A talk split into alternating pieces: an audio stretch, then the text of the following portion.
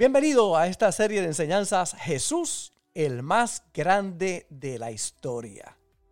No hay un personaje más grande, más importante, más influyente, el maestro de maestros y sobre todo el Dios que se hizo hombre. De nuestro Señor Jesús podemos nosotros comprender que Él fue el que dividió la historia de la humanidad, el antes de Cristo y el después de Cristo. Ha sido el personaje más estudiado por más de 20 siglos y la figura más importante de la historia humana. Mantente conectado para que puedas comprender quién es y qué ha preparado para todos nosotros nuestro Señor Jesús, el más grande de la historia. A lo que vinimos, Jesús y la tormenta. Eh, el pastor ha estado eh, compartiendo en los últimos meses una serie de prédicas y mensajes sobre Jesús, el hombre más grande de la historia. Jesús, el hombre más grande que ha pisado la faz de la tierra. En donde podemos aprender o buscar respuestas, soluciones en las palabras o sucesos que ha vivido o vivió el Señor Jesús, ¿verdad? Eh, palabras donde nos dan aliento, donde dan respuestas, nos dan salida de nuestros problemas, de nuestras situaciones, de nuestros sueños. Eh, siendo Jesús el hombre que dividió eh, la historia entre un antes y un después. Así de grande fue el impacto que tuvo el Señor Jesús. Y cuando me estaba preparando esta prédica, dije, pero realmente fue así de grande. O sea, sabemos que eh, fue grande y sabemos sobre sus milagros, sabemos el impacto que tuvimos, pero lo creemos porque somos cristianos, ¿verdad? Y hemos aprendido todo eso, pero ¿por qué clasificarlo como el hombre más grande de la historia? Y estuve buscando hombres grandes de la historia. Idealmente en la lista me salió Jesucristo. Hasta los no creyentes dicen que Jesús fue uno hombres más grandes de toda la historia. Pero lo ponen en la, lista con hombres como eh, Napoleón. Quien sabe un poco de historia, sabe que Napoleón fue el, líder del imperio francés. O lo ponen como, como un Julio César, que fue eh, pilar del imperio romano o Alejandro Magno, que fue uno de los eh, estrategas más grandes, ¿verdad?, de la historia humana. Este, pero el, punto que yo pude determinar o encontrar, que digo como que Jesús es el más grande de la historia, porque todos esos hombres grandísimos que lograron muchísimas cosas y impactaron y conquistaron y construyeron, fue que al final tuvieron un final malo. Mientras nuestro Jesús dijo que venía entregaría su vida, al tercer día resucitaría y nos daría vida eterna. Amén. Por eso es que Jesucristo es el más grande de la historia y por muchas otras cosas más. Y en esos mensajes el pastor ha estado hablando sobre Jesús y el pecado, cómo Jesús trabajó el pecado, cómo Jesús eh, perdonó a, a, varias personas, ¿verdad? Relatado en la Biblia, cómo Jesús podía este, perdonar, amar a otras personas. También habló sobre Jesús y los sueños, donde que si tenemos sueños, hasta el mismo Jesús nos dice que tenemos que emprender, tenemos que seguir conquistando, seguir creyendo, tener una fe imparable. Pero me gustaría hablar en el día de hoy sobre Jesús y las tormentas. Porque a veces el pastor nos dice que confiemos, que creemos, que amemos. Ese es otro tipo, ¿verdad? O otro, de los mensajes que ha traído el pastor sobre el amor. Pero estamos en medio de una tormenta. Estamos en medio de muchas situaciones, en muchos problemas. El matrimonio se te está destruyendo, o conoce de eh, personas que el matrimonio se le está destruyendo. hijos fuera de tu casa, hace tiempo no has visto un hijo tuyo, no habla con tus padres, o la economía está muy mala. Dice, ¿cómo, ¿cómo voy a soñar si la economía está bien mala? ¿Cómo voy a amar a otro si este vecino mío me, tiene mal, todo el tiempo está dando problemas y problemas y problemas? ¿Cómo voy a amarlo si estoy en medio de una tormenta con mi vecino, o con mi hermano, con mi padre, con mi propia pareja? Y es que nadie te dice que no son reales esas tormentas. O sea, el pastor te habla sobre Jesús y diferentes temas sobre nuestra vida, pero nadie te está diciendo que esas tormentas no son reales. Pero lo que sí es real es que Jesús está contigo en cualquier situación que puedas estar viviendo. Y todos pasamos por una tormenta. Y ahí, esto lo aprendí, ¿verdad? En, esta casa, sobre que todos estamos pasando una tormenta. y tiene tres fases. Estamos entrando a una tormenta, estamos en una tormenta o saliendo de una, ¿verdad? Si tú quieres emprender un, emprender un negocio, tú estás entrando en una tormenta. Si el negocio te está yendo mal, la economía está cayendo, tú estás en medio de una tormenta. Pero si tu negocio está creciendo, está emprendiendo, tú estás saliendo de una tormenta, amén, ¿verdad? Todo el mundo está entrando en una tormenta. Pero me gustaría que me, me acompañen a leer en Lucas 8:22 el, hasta el 25. Dice, un día Jesús subió a la barca con sus discípulos y les dijo, vamos al otro lado del lago. Y eso es una parte muy importante. Vamos al otro lado, al otro lado del lago. Entonces partieron y mientras navegaba Jesús se quedó dormido. ¿Cómo se quedó? Vamos, ¿cómo se quedó? Dormido. Ok. De pronto se desató una tormenta sobre el lago y empezó a meterse en la barca, el agua. Los discípulos, al ver el grave peligro que corrían, a gritos despertaron a Jesús. Maestro, maestro, nos hundimos. Jesús se levantó y ordenó al viento y la ola que se calmaran. Y así fue. Todo quedó tranquilo. Luego les dijo a los discípulos, ustedes no confían en mí. Pero ellos estaban tan asustados y asombrados que se decían, ¿quién es este hombre que hasta el viento y la ola lo obedecen? Ya, para explicarlo, ¿verdad? En mi palabra, estaban los discípulos en un lugar haciendo, predicando, llevando su palabra, sanando, y se vamos al otro lado del lago. Se montan en la barca los discípulos, y él dice a los discípulos, mira, Pedro, Juan, todos los que estaban ahí, eh, me voy a coger un nap. Con un nap, estoy cansado, se acuesta, se va a la parte de atrás de, de la barca, se duerme. Y mientras está en ese trayecto, se forma una tormenta. Y yo pensando acá inteligentemente, poniendo todo mi cerebro a pensar, eh, la tormenta tuvo que haber sido bien fuerte para que el agua se le metiera dentro de la barca. Incluso que ellos temieron por su vida. O sea, pescadores experimentados tuvieron miedo por su vida. Y ellos están ahí mientras Jesús estaba dormido. Y, ellos, no estamos a punto de morir y Jesús está durmiendo. Como que, Jesús, levántate, chico. Ayúdanos. Como que, sálvanos. Y él le dice, no confiaron en, no confían en mí. Y calma los vientos, la agua. Y si yo estoy en un barco, que las aguas se le están metiendo adentro, yo también lo levanto así. Claro, ¿cómo tú vas a estar durmiendo si yo estoy aquí a punto de morirme? ¿Verdad? Y él me dice, confía. dicen, ¿por qué no confiaron en mí? Y es que Jesús no pregunta por qué tememos como si no hubiera razón o motivo para hacerlo. Él pregunta por qué tememos porque Él está con nosotros. Esa tormenta que empecé hablando, el matrimonio, el hijo, la economía, Jesús está con nosotros y ahí está el punto de toda la predica. Y si Él está con nosotros, ¿quién podrá estar con nosotros? A veces no escuchamos a Dios y pensamos que Jesús nos abandonó, pero Él solo duerme. Y quiero hacer un paréntesis aquí, porque sabemos que nuestro Dios Todopoderoso no duerme. En este momento Jesús dormía, ¿verdad? Porque era hombre y también tuvo la necesidad de dormir. Pero no me canten de herejía ni de hereje, por favor, porque nuestro Dios Todopoderoso no duerme. En este momento Jesús sí lo hizo. Pero si Él está durmiendo, ¿por qué te vas a preocupar o por qué vas a tener miedo si Él está tranquilo? Las tormentas se pueden ver muy grandes y se te puede meter el agua, pero Jesús está contigo.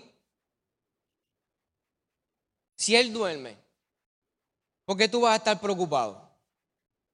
Tranquilo, tranquila. Vamos, dile a que está al lado suyo, tranquilo, tranquila. Esto no funciona si la esposa está molesta. Por favor, hombres que están aquí, escúchenme, no intenten esto en casa, por favor. No le diga tranquila a tu esposa.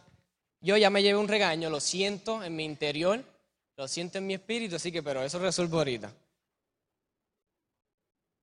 Jesús dormía porque él confiaba grandemente en el Padre. Y no es tomando por poco lo que estás viviendo. Pero ten por mucho que tú andas con el que te puede dar la salida. No es tomando por poco lo que estás viviendo, pero ten por mucho que tú andas con el que te da la salida. Mateo 8:26, Jesús les dijo, ¿por qué están tan asustados? ¿Qué poco confían ustedes en Dios? Jesús se levantó y le ordenó al viento y la ola que se calmaran y todo quedó muy tranquilo. ¿Por qué vamos a temer si estamos con Dios?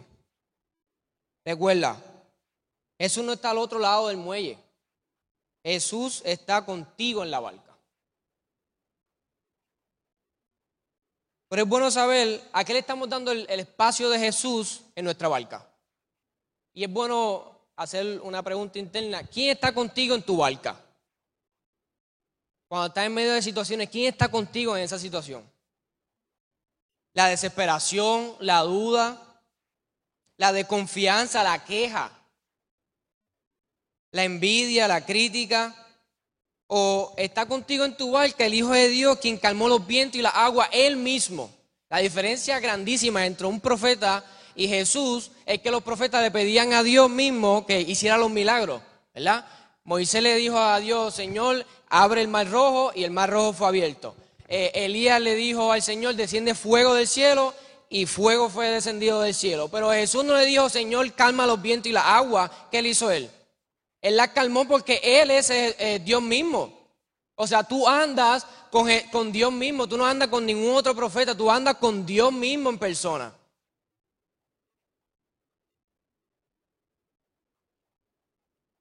¿Qué podemos aprender sobre este pasaje, verdad? ¿Y qué, qué podríamos ayudarnos a nosotros cuando estemos pasando en medio de nuestra tormenta?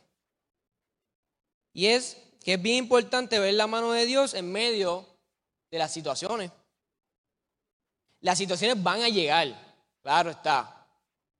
Yo creo que conocen muy bien al pastor y, saben que el pastor nos ha enseñado a creer, a confiar, a emprender, pero en ningún momento ha dicho que, que nada nos va a pasar. Pero en Juan 16, 33 dice, esta cosa hoy os he hablado para que en mí tengáis paz. En el mundo tendréis aflicción, pero confiad, yo he vencido al mundo. Salmo 34, 19. Muchas son las aflicciones del justo Muchas son las aflicciones del justo, pero de todas ellas le librará Jehová. No dice le librará de las más fáciles o de las más difíciles, dice de todas le librará Jehová. Amén. ¿Quién cree que Dios lo libra de todas las situaciones, de todas las tormentas, que Él está con nosotros? Amén. Y bien importante aprender de este pasaje que debemos de ver a Jesús antes de sus milagros, porque los milagros también van a llegar, también como las aflicciones, van a llegar los milagros, van a llegar la salida, pero tenemos que ver a Jesús que está en medio de nuestra tormenta antes de esos milagros. Debemos de ver a Jesús dentro de la misma tormenta y no percatarnos de su presencia y de su ayuda a nosotros cuando ya la tormenta está calmada, porque así sería un mamey si no lo estaríamos buscando solo para que nos dé la salida y no porque Él es el Cristo que murió y resucitó por nosotros. Y para que aprendan conmigo, porque esto también lo aprendí buscando información sobre esta palabra, antes de este suceso Jesús ya se había manifestado a, los, a los discípulos. O sea, Jesús no era un desconocido para los discípulos. Jesús hizo el vino, eh, el agua en vino en las bodas de Canaán. Hace que Pedro lo siga con la, la pesca milagrosa. Sana leprosos. Y este otro paréntesis más, sobre que personalmente yo pienso que si yo veo a alguien sanando un leproso, es más grande que viendo a alguien calmando una agua en unos vientos, que también es espectacular. Si tú estás a punto de morirte ahogado y alguien que te salve, eso es espectacular. Pero si yo estoy andando con alguien que toca a alguien o le da una palabra a alguien que la carne se le está cayendo, pues no sé, la, la lepra en ese tiempo era una de las enfermedades más mortales que te aislaban, te enviaban a un cierto lugar y no podías juntarte con ninguna otra persona, solamente con los que tenían lepra. O sea, tú estás andando con alguien que le dice una palabra a un enfermo y se sana. Y ya Jesús había hecho eso eh, eh, con ellos. Le predican multitudes. Los sana. Los libera de demonios. Hasta le sana a la suegra Pedro. Imagínate. Yo sé que están esperando un chiste de suegra, pero no voy a hacer ningún chiste de suegra. Yo se lo mencioné. ¿Qué milagros Dios ya ha hecho en tu vida? eh, para Acción de Gracias estuve compartiendo, ¿verdad?, con los jóvenes de aquí, los jóvenes adultos. ¿Hay algún joven adulto aquí? Ah, eso me gusta, muy bien. Estamos compartiendo sobre dar gracias, pero dar gracias por las cosas que ya nos han pasado. O sea, no es como que Dios gracias porque está con nosotros, sabemos que está con nosotros, pero qué milagro Dios ya ha hecho en tu vida. ¿Qué cosa tú puedes decir? El Señor me salvó, me sanó, me limpió, me restauró y me sigue ayudando. Cuando tú pensabas que tu casa se iba a caer, tu matrimonio se iba a caer, tu negocio se iba a caer, Dios estuvo ahí. O sea, ¿qué milagro ya Dios ha hecho en tu vida? Él ya está orando en medio de tu tormenta. Juan 6:26 dice, respondió Jesús y les dijo, de cierto, de cierto os digo, que me buscáis no porque habéis visto las señales, sino porque comiste el pan y os saciaste. Eso está bien fuerte, pero la versión que más me gusta es la que está, la que está abajo, que dice, Jesús respondió, francamente, ese francamente me cayó como un balde de agua fría. Ustedes me buscan porque comieron hasta quedar satisfechos y no porque haber entendido los milagros que hice. No buscamos a Jesús por sus milagros. Obtenemos sus milagros porque lo buscamos a Él. No tenemos sus milagros o no lo buscamos a Él porque Él nos da todo. Pero nos recibimos todo porque lo buscamos a Él. En medio de nuestra tormenta, en medio de nuestra situación. Debemos abrir nuestro ojo ante, ante Jesús que siempre mora con nosotros. Abrir nuestros ojos que están cegados a la ayuda que ya Él nos está dando. Y no podemos ver porque solo vemos los problemas. ¿Qué estás viendo en el día de hoy? La tormenta que estás pasando, la situación sea pequeña o grande es tu vida, es tu tormenta y no importa. No es como que el otro, ah, el otro superó un montón de cosas, pues yo no me puedo quejar por la mía o no puedo hablar por la mía porque es pequeña. No, ¿qué estás pasando tú en el día de hoy y qué estás viendo a través de lo que estás pasando? ¿Qué, debemos aprender sobre ese pasaje bíblico? Debemos aprender a confiar más en Dios. Lucas 8:25. Luego les dijo a los discípulos, ustedes no confían en mí. Pero ellos estaban tan asustados y asombrados que se decían, ¿quién es este hombre que hasta el viento y las olas le obedecen? Estaban tan ocupados en su tormenta que se olvidó que andaban con el Hijo de Dios. Y a veces nos pasa a nosotros mismos. Estamos tan ocupados en lo que nos está pasando en el momento que nos olvidamos que andamos con quien sanó leproso, a quien le predicó a multitudes, a quien le sanó hasta la suegra Pedro, a quien está con ellos todo el tiempo. Se olvidaron de confiar en Jesús. Y es un buen momento para aprender a seguir, confiar, a seguir confiando en el Señor. Están andando con Jesús y no se dan cuenta que Él es el Hijo de Dios, que es todopoderoso. Como les mencioné, Él no era un simple profeta que hacía milagros por hacer. Él era el Dios mismo quien se estaba manifestando ante sus ojos y ellos estaban mirando otras cosas, mirando sus milagros. Dice, ah, pues yo ando con Cristo porque Cristo es el que nos sana, nos guarda, nos ayuda, pero no estoy con Cristo porque Él es nuestro Dios. Confiar más en Dios porque Él dijo que iban al otro lado. ¿Se recuerdan que mencioné al principio que era una parte bien importante de lo que leí en Lucas? Él lo dijo desde el principio, vamos al otro lado. O sea, ¿por qué tú vas a temer si ya el Señor te está diciendo que vamos al otro lado? Él ya te lo dijo antes de montarte en la barca. Ya Él te lo dijo antes que tú empezaras la tormenta.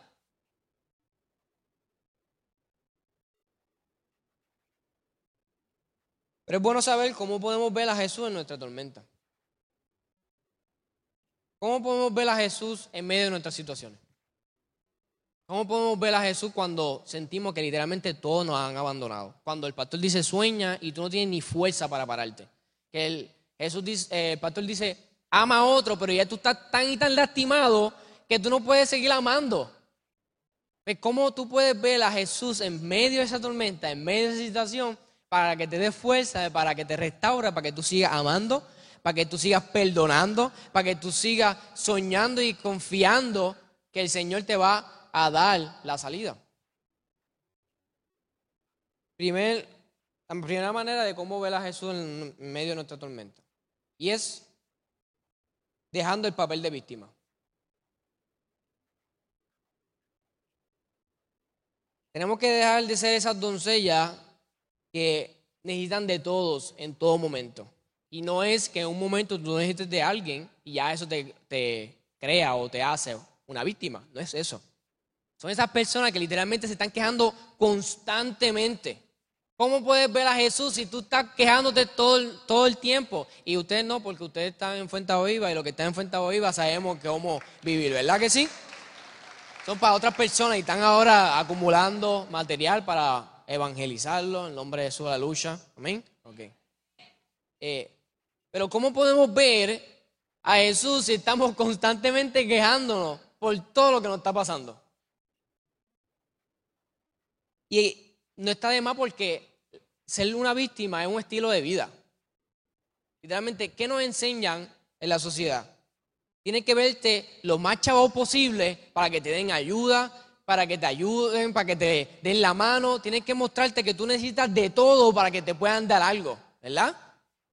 Y no está mal si en algún momento tú necesitas algo. Eso no está mal. El punto es que tú tengas una mentalidad de que tú digas todos los días, yo quiero emprender, yo quiero soñar, yo quiero perdonar, yo quiero salir hacia adelante.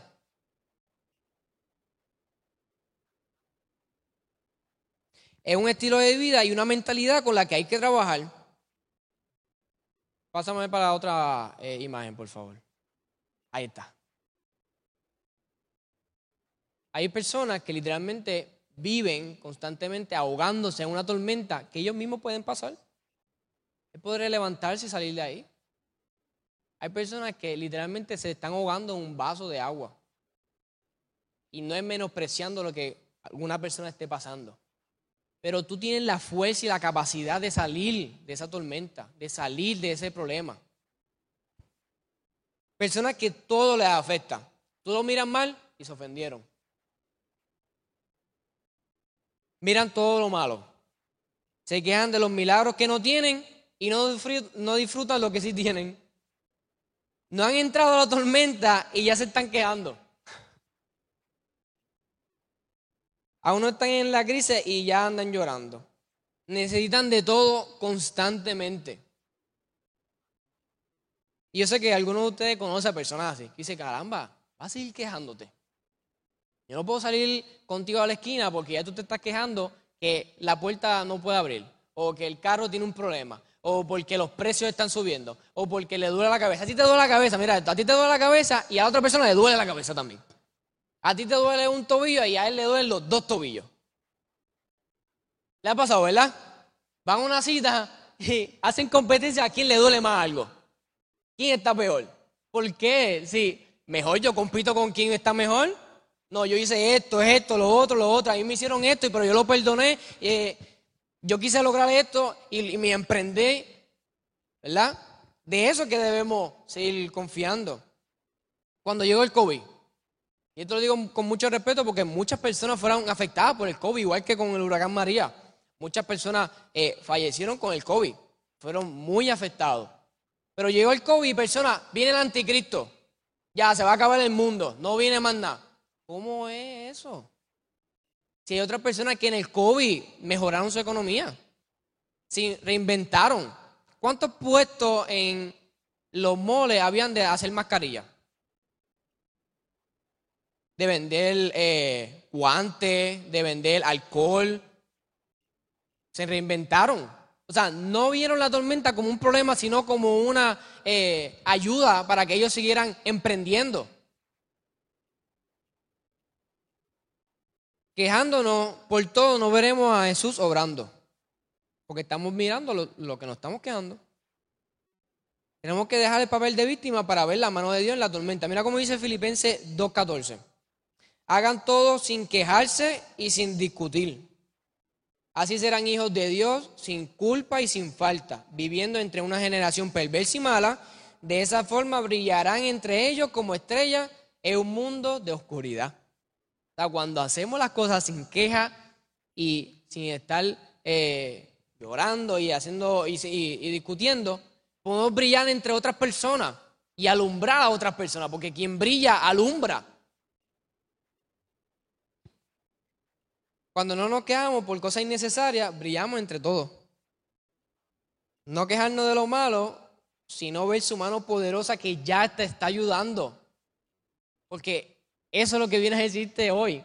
No es decirte que tú no vas a pasar problemas, no es decirte que te dejes de quejar, llorón, no te estoy diciendo eso, no te estoy diciendo nada de eso, te estoy diciendo que en medio de esa situación ya el Señor está ayudándote. Ya el Señor te está brindando su mano poderosa. Nos ponemos tan sensibles que comenzamos a reclamarle y reprocharle a Dios. Y eso es algo bien poderoso. Porque le estás reprochando al que ya te está dando la salida. O sea, el único que en ese momento está contigo, a quien te está entendiendo su mano para decirte, yo estoy contigo, tranquilo. Si yo me fui a dormir un ratito, a coger un nap, ¿por qué tú estás llorando? ¿Y por qué tú estás tan asustado? Marcos 4:38 dice, entre tanto Jesús se había quedado dormido en la parte de atrás de la barca, recostado sobre una almohada. Los discípulos lo despertaron y gritaron, Maestro, ¿no te importa que nos estamos hundiendo? A quien vieron sanando leproso, predicando a la multitud, le pregunta, ¿no te importa que nos estamos muriendo? Hay que tener unos pantalones bien grandes para decirle a Jesús mismo que está con nosotros. ¿Acaso no te importa que estamos aquí contigo y estamos en medio de esta situación, en medio de esta tormenta? Y lo malo de ser la víctima es que pasa toda la vida lastimando a otro y ni cuenta se dan.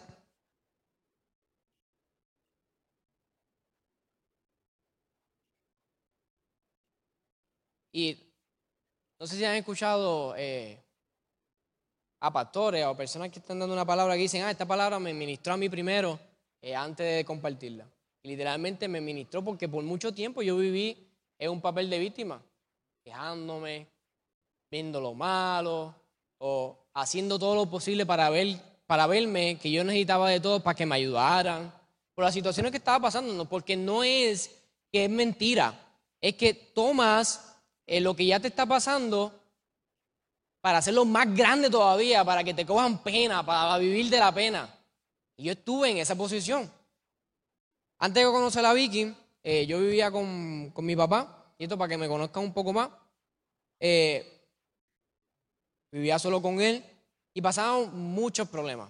Muchos, muchos, muchos, muchas peleas, peleas innecesarias. Que yo decía, ay, pero ¿por qué estamos peleando por esto, chicos?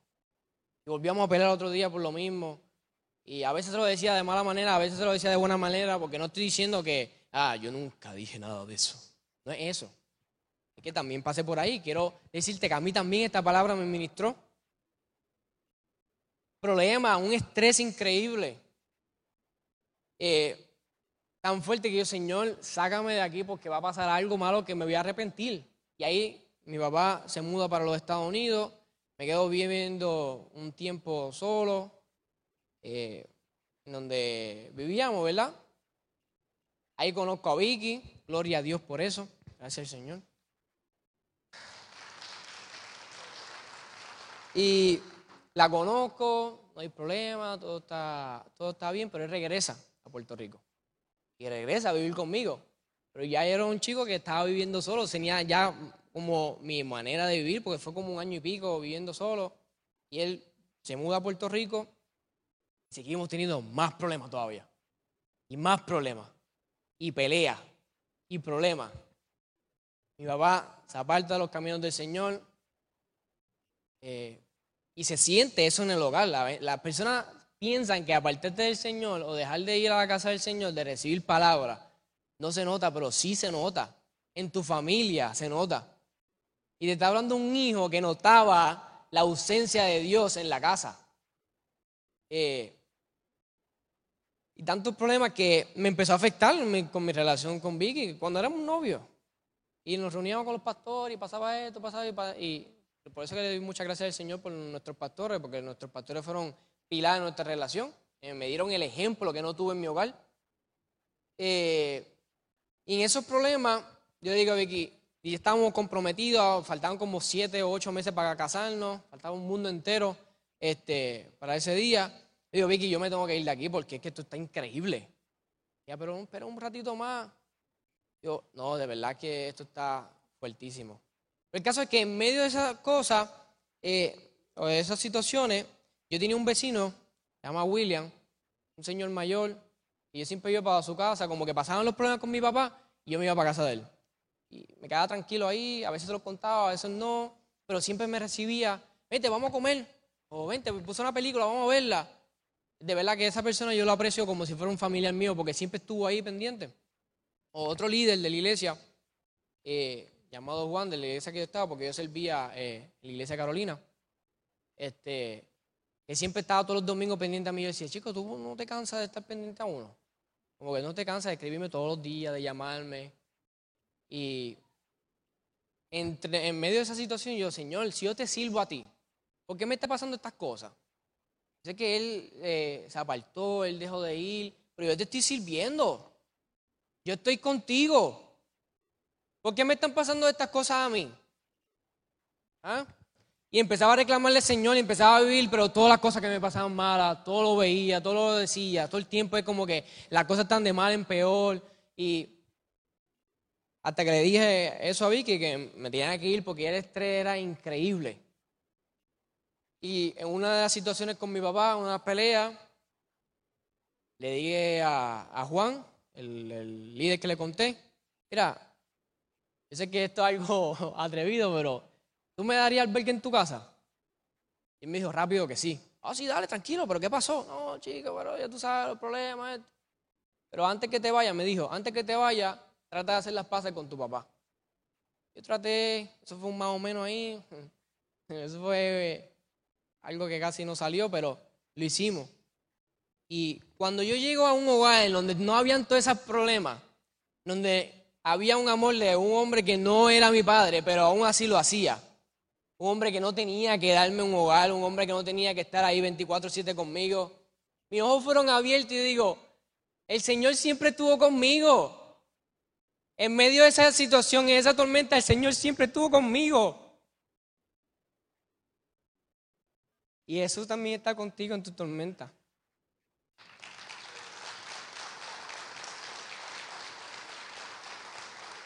Pero pude ver eso cuando se me taparon los ojos, porque las personas que viven como víctimas viven con los ojos cerrados, viven con los ojos nublados, diciendo de que todo le está pasando mal, porque sí, la cosa está mala, pero no te va a ir mal por eso simplemente, te va a ir mal porque cómo tú recibas esa situación.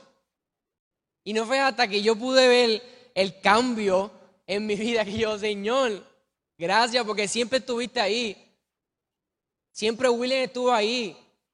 Me pasaba eso en el hogar, me pasaba eso con mi papá, pero William estuvo presente. Un señor que tampoco tenía que hacerlo. Me pasaban esas situaciones, pero Juan estuvo ahí. Otra persona que no tenía que hacerlo. Y yo estaba pendiente a que sí tenía que hacerlo y no lo hacían por mí. Pero me olvidaba de lo que sí estaban conmigo. Después conozco a Vicky y los pastores que siempre estaban conmigo y así hay gente en tu vida. A lo mejor hay gente que te han cerrado las puertas, hay gente que te han traicionado, pero si hay personas alrededor tuyo. Jesús se está mostrando y se está manifestando en tu vida alrededor de muchas cosas y estamos pendientes de las cosas que nos salen mal. Porque estamos como víctimas viendo, buscando qué nos salió mal para opacar todas las cosas buenas que nos están pasando.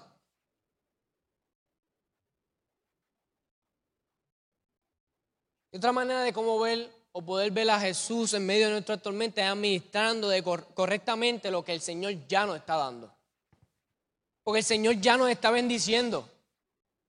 Y eso es lo, lo grandísimo del Señor. En medio de la tormenta, Él dice, va a pasar la tormenta, pero no va a pasar solo.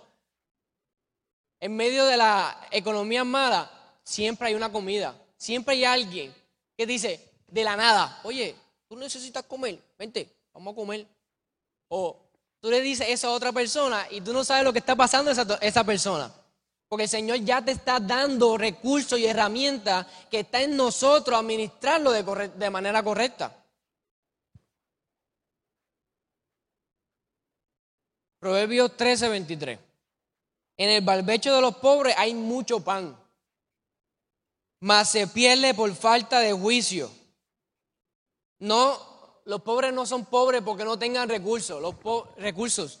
los pobres son pobres porque no administran correctamente lo que tienen. Porque el Señor te está dando. El Señor te está bendiciendo. El Señor te está dando herramientas, recursos. Está en nosotros mirarlo de, manera correcta.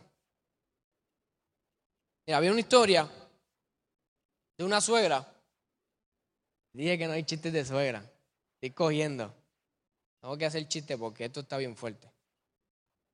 Esto está, oye, está grande esto de la tormenta. Este, había una vez un chico, un pescador, que iba todos los días a, a pescar, todos los días, todos los días. Él pescaba, cogía uno pequeño, un pez pequeño, y lo ponía y lo guardaba. Pescaba de nuevo, cogía uno grande, muy grande, lo botaba. Cogía uno pequeño y lo guardaba. Hasta que un día lo ve un señor y le dice, lo queda mirando, dice, pero ¿por qué tú estás botando los peces más grandes? Igual los, pequeñitos, pero mira esos peces, son muy pequeños y estás botándolos. Esa, esos peces que son grandísimos. Y le saca el sartén y le dice, es que mi sartén es pequeño. O sea, él tuvo los recursos y las bendiciones, pero no cogió porque tiene un sartén pequeño. Ay, que yo no tengo la capacidad de hacer eso. Yo no tengo la capacidad de emprender. Yo no tengo la capacidad de seguir creciendo mi negocio. Pero si las bendiciones están ahí, están en ti, cambiar el sartén.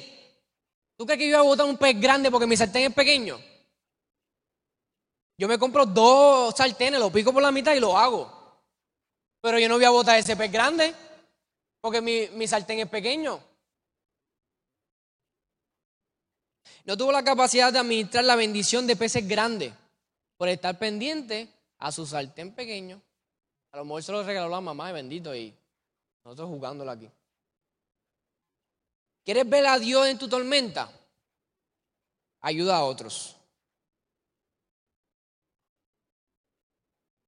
Una manera increíble de ver al Señor en nuestra tormenta es ayudando a otros. Juan es un hombre, ¿verdad? Que lo digo, lo voy a decir con mucho respeto, pero no sé si me molestaría decirlo, pero tendrá que pedirle perdón después. Pero él, hombre que sus hijos viven en los Estados Unidos. Hijos que no puede compartir constantemente porque viven en los Estados Unidos y él vive aquí. Se hablan, se visitan, pero no tiene el placer de, o la bendición de estar constantemente con su hijo, y lo hizo conmigo. O sea, él en, su, en medio de su tormenta me acobijó a mí como su hijo. Ay, que nadie lo ha hecho conmigo, no lo voy a hacer. Si nadie lo ha hecho contigo, hazlo tú por otro. Yo sé que a él le encantaría estar constantemente con su hijo.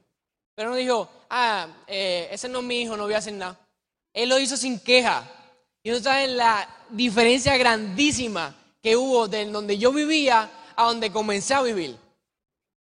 Una diferencia tan y tan grande que mi vida empezó a cambiar, a verse mejor y poder ver las bendiciones que sí estaban ya porque no estaba pendiente a las cosas malas que me estaban pasando. Mateo 25, de 35 40 dice, porque tuve hambre y me disteis de comer, tuve sed y me diste de beber. Fui forastero y me recogisteis. Tuve desnudo y me cubriste. Enfermo y me visitasteis. En la cárcel y me viniste a mí. Entonces los justos le respondieron diciendo, Señor, ¿cuándo te vimos hambriento y te sustentamos o sediento y te dimos de beber? Y cuando te vimos forastero y te recogimos o desnudo y te cubrimos. O cuando te vimos enfermo o en la cárcel y vinimos a ti. Respondiendo el rey les dirá, de cierto os digo que en cuanto lo hiciste con uno de mis hermanos más pequeños, a mí lo hiciste. ¿Tú quieres ver a Jesús en tu tormenta? Mira a ver quién al lado tuyo está pasando por una tormenta. Ayúdalo y esté ahí con él, porque ahí está Jesús. Eso no está en un templo, que es bueno congregarnos como familia, como hermanos porque aprendemos su palabra, pero Jesús no está aquí, Jesús está cuando ayudamos a otros. No, ah, yo soy cristiano, no te voy a ayudar a ti porque pues yo voy a los domingos a la iglesia. No, Dios está ahí cuando está constantemente ayudando a otros. No es como que, ay, a mí me está yendo mal, pues yo no voy a ayudar a otros. No, Dios está cuando ayudamos a nuestros hermanos. Pida a Dios en medio de tu tormenta que ponga en tu camino a personas a quien puedan ayudar a salir de ella. Pídele al Señor que ponga en tu camino a personas que tú puedes decir, a esta persona yo voy a ayudarla a salir de su tormenta. Yo estoy en mi tormenta, pero yo voy a ayudar a esa persona a salir de ella, de la de ella. Como dije ahorita, si nadie lo hizo contigo, hazlo tú con otro. Enséñale a otro cómo se debe hacer.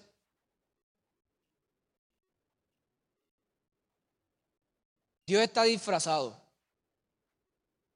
Piensa que Él te puede usar como medio a ti. Él le puede dar la bendición a otro a través de ti. Dios te puede usar a ti como la salida para la tormenta a otra persona. Porque hay momentos que no vemos a Dios en medio de nuestras situaciones. Porque vivimos solo mirándonos a nosotros mismos. Andamos como con un espejo a frente de nosotros. Constantemente nosotros y nosotros. Pero y yo, pero y yo, pero y yo. Vicky me ha enseñado una cosa, muchísimas cosas me ha enseñado Vicky, pero una cosa que más me ha ayudado Vicky es bendecir a otras personas. Porque Vicky es dadora y media. A veces yo digo, muchacha, tranquilízate, por favor. Pero una dadora increíble. Y ella me, me ha enseñado que cuando tú estás en una situación, lo que te ayuda es ayudar a otras personas. Y tu situación se corrige. Y ahí tú coges las herramientas para poder salir de esa situación. ¿Cómo podemos ver a Jesús en nuestra tormenta? Entendiendo que la tormenta tiene un propósito. En ese caso de la pasaje bíblico, los discípulos iban a ir de un lado a otro. O sea, el propósito en ese momento es que iban a pasar de un lado a otro. Pero tu tormenta tiene un propósito en sí. Las tormentas nos ayudan a tener la capacidad de valorar lo que tenemos y a superar las otras que vienen de camino. Pues como les mencioné, vendrán aflicciones, pero las tormentas que tú tienes hoy te van a estar o te van a capacitar, te van a dar el carácter necesario para tú poder pasar la otra en el mañana. Tú vas a ser más fuerte, tú vas a estar en una posición y nos diría, tráeme más, Señor, porque con esa yo también puedo. Tráeme otra más porque también con esa puedo. Y en medio de mi tormenta voy a ayudar a los otros porque también con eso yo puedo. Porque eso te da el carácter de salir hacia adelante. Cuando entendemos que todo tiene un propósito y que podemos aprender de los procesos, podemos aprender de cada tormenta, dejamos de reprocharle a Dios.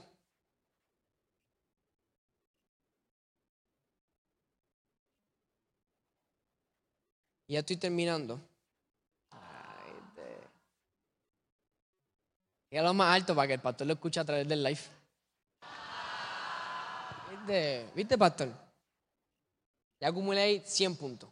Gracias a todos ustedes.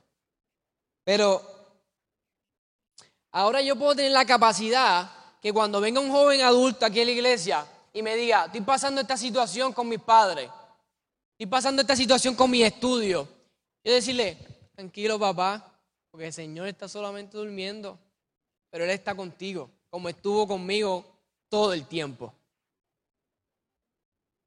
Que cuando yo veía que los problemas se hacían más y más grandes, que tenía que estudiar, trabajar, entrenar para poder ver un futuro, un mañana, y decía, que no veo la mano del Señor, el Señor estuvo ahí. Así yo puedo decirle a otros, así tú podrás decirle a otros, que cuando pasen por donde tú pasaste, tranquilo, todo va a estar bien.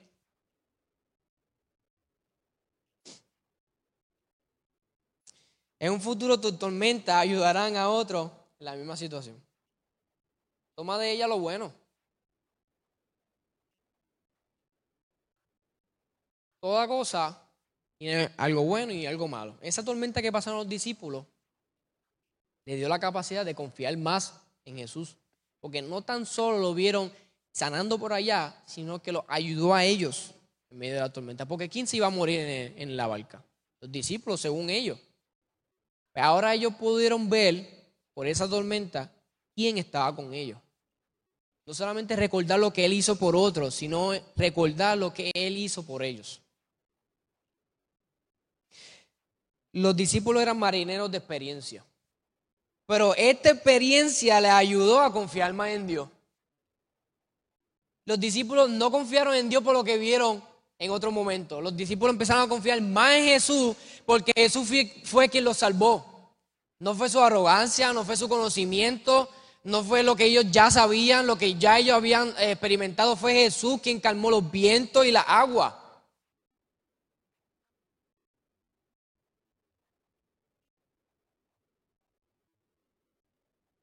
La tormenta te volverán a pasar, pero tú estarás preparado. Eso es algo espectacular, porque saber que ya yo tengo la herramienta para ayudar o pasar otras situaciones, eso es increíble. Mira, como saben, soy piloto, ¿verdad? Y estoy haciendo mi licencia de comercial y uno de esos vuelos es el Long Cross Country, que es un vuelo de 250 millas o más.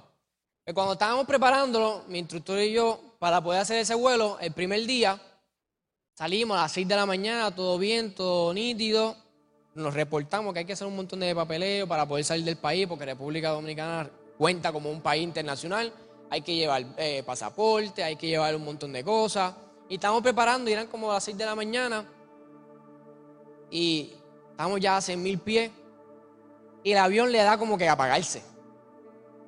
Y muchachos, este no es el momento de apagarte. Este es el momento que tú trabajes y que no venga a decirme que quieres dormir un ratito. No, este momento tienes que seguir volando porque estás a 6 mil pies y el avión empezó a dar problemas. Nos comunicamos rápido porque, para los que no sepan, a los pilotos nos entrenan constantemente si pasan situaciones así. Pero no es lo mismo a practicarlo, a vivirlo. Que dice el chiste de que la propela del avión es un abanico que cuando deja de girar, el piloto empieza a sudar. Así mismo empecé yo a sudar y oré como nunca en mi vida. Porque ese avión iba para abajo y nos comunicamos con la, con la, con la persona necesaria eh, y nos dieron permiso para poder aterrizar este, de emergencia en Aguadilla. Pero ¿por qué te cuento esto? Es que ya a mí me pasó esa situación y tendré la capacidad de que si en un momento me pase, me pasara de nuevo, tengo la herramienta para poder superarlo. Porque ya aprendí de esto. Otra persona por esa situación no se vuelve a montar de nuevo un avión. Ah, yo no, los aviones pasa eso y yo no me vuelvo a montar un avión. No. Tú tienes la capacidad ahora para decir, ok, ¿qué yo hice el vuelo pasado? Aprendo, lo mejoro y lo perfecciono en otro momento. Y así va a ser con tu tormenta. Todo lo que tú estás pasando, aprende de ello. Coge lo bueno y úsalo en, en un mañana. Úsalo con otra persona. Úsalo en otra tormenta. Ok, el Señor estuvo en la tormenta de tal enfermedad. El Señor estuvo conmigo cuando mi matrimonio se estuvo destruyendo. Ah, pues cuando venga esta tormenta, si el Señor nunca me dejó solo antes, no me va a dejar solo hoy. Si vas a aplaudir, aplaudilo fuerte al Señor, porque el Señor ha dado una palabra increíble. Vamos, con ánimo.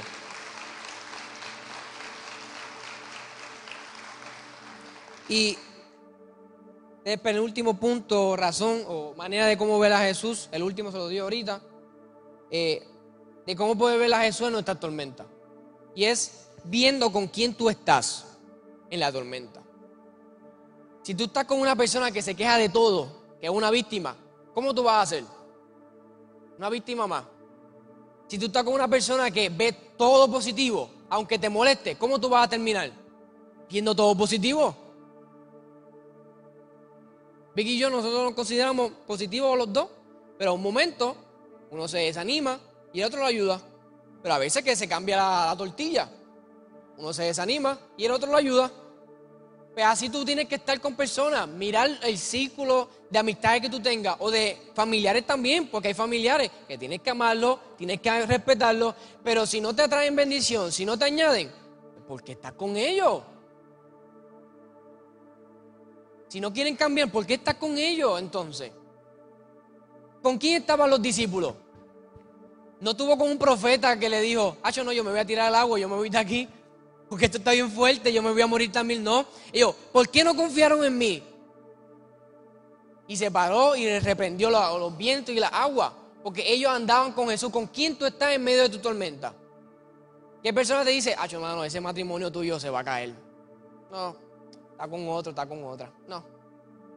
En vez de otro, mira, vayan a consejería, hablen con los pastores, traten de resolver esas situaciones. Ah, ese negocio tuyo está bien mal, eso no se va a vender hoy en día, ah, eso no se vende, no. A otro, ah, esa es una tremenda idea. Dale, yo te voy a ayudar.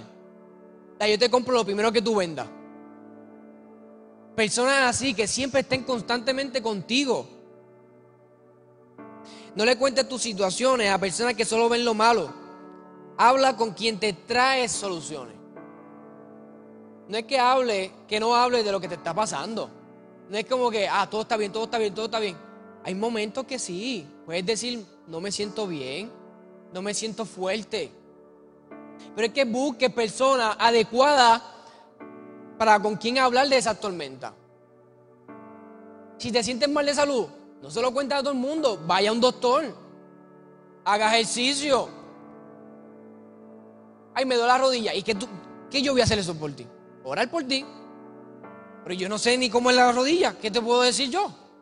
Es un doctor que te puede decir, mira papá, eso es esto, tómate esto, eh, haz lo otro y ya.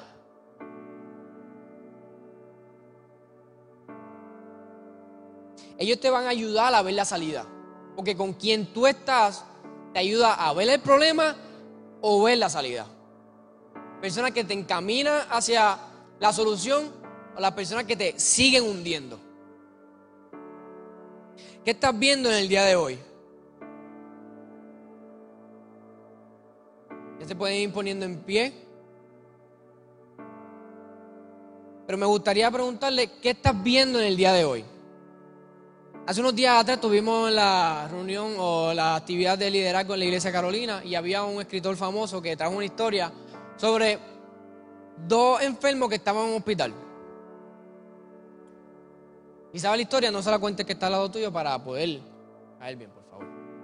Eh, uno estaba al lado de una ventana y el otro estaba al otro lado de la ventana. ¿verdad? la redundancia.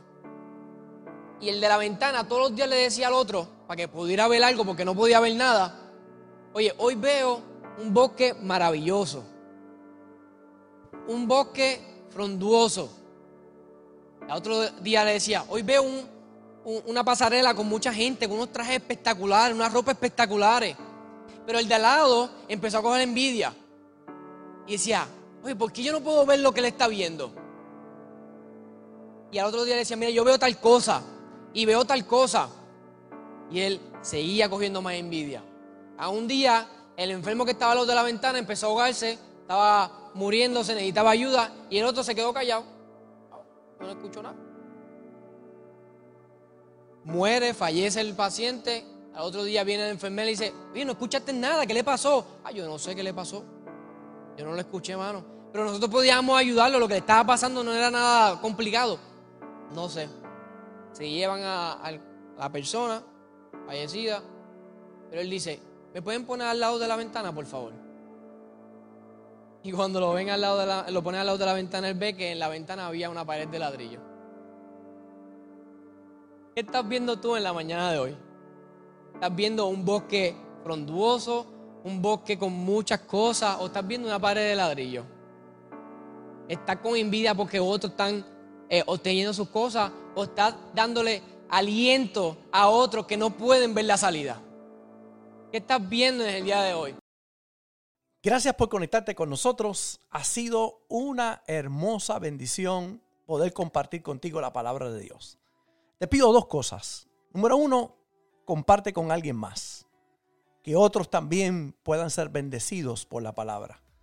Y número dos, envía tu ofrenda para que podamos continuar llevando el mensaje de fe y de esperanza a tanta gente que lo necesita. Lo puedes hacer a través de ATH Móvil en donaciones, Fuente de Agua Viva Vega Baja, o a través del PayPal, Fuente Vega Baja. Si no das, no pasa nada. Pero si das, Él ha prometido abrir las ventanas de los cielos y derramar bendición hasta que sobre y abunde. Muchas bendiciones.